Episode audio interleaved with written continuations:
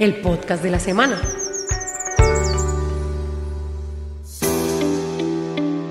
En el municipio de Andalucía, un grupo de campesinos y pequeños agricultores vienen trabajando desde hace más de 20 años en producción de cítricos, cacao y cultivos de pancoger. Doña Isabel Ramírez es la representante legal de GAOA, una corporación de productores orgánicos de Andalucía. En el momento somos más o menos 25 asociados con pequeñas parcelas una hectárea, una plaza y son muy pocos los que manejan más de una hectárea en cacao. GAOA se ha venido fortaleciendo a través de mejoras continuas en sus procesos de producción en el cultivo de cacao, como también en aspectos de transformación y comercialización de chocolate orgánico. Entonces empezamos a pensar, bueno, no tanto vender grano de cacao, vamos a procesar, todos tenemos un poquito, producimos, llegó municipio de Andalucía, nos apoyó con una máquina, volvió CBC, ya empezamos otra vez proceso de negocios verdes. La CBC ha acompañado a los agricultores en este tiempo, brindando asesoría, realizando visitas a los predios donde cultivan sus productos y verificando que cada acción de mejora sugerida cumpla con los criterios recomendados. Habla Paola Espinosa, profesional de la CBC. Bueno, las organizaciones comunitarias son actores sociales muy importantes para la corporación, son aliados estratégicos para nosotros en la conservación del medio ambiente, además porque ellos han entendido que pueden producir sin deteriorar el medio ambiente y desde la corporación les brindamos a ellos herramientas y mecanismos para fortalecerse y para que perduren en el tiempo. La corporación GAOA está inscrita en la ventanilla de negocios verdes del Ministerio de Ambiente y Desarrollo Sostenible. El chocolate artesanal GAOA es un producto 100% puro cacao cultivado por sus socios bajo criterios de producción agroecológica en fincas ubicadas en el municipio de Andalucía. Para Modo Verde Radio informó Hernán Darío Hernández.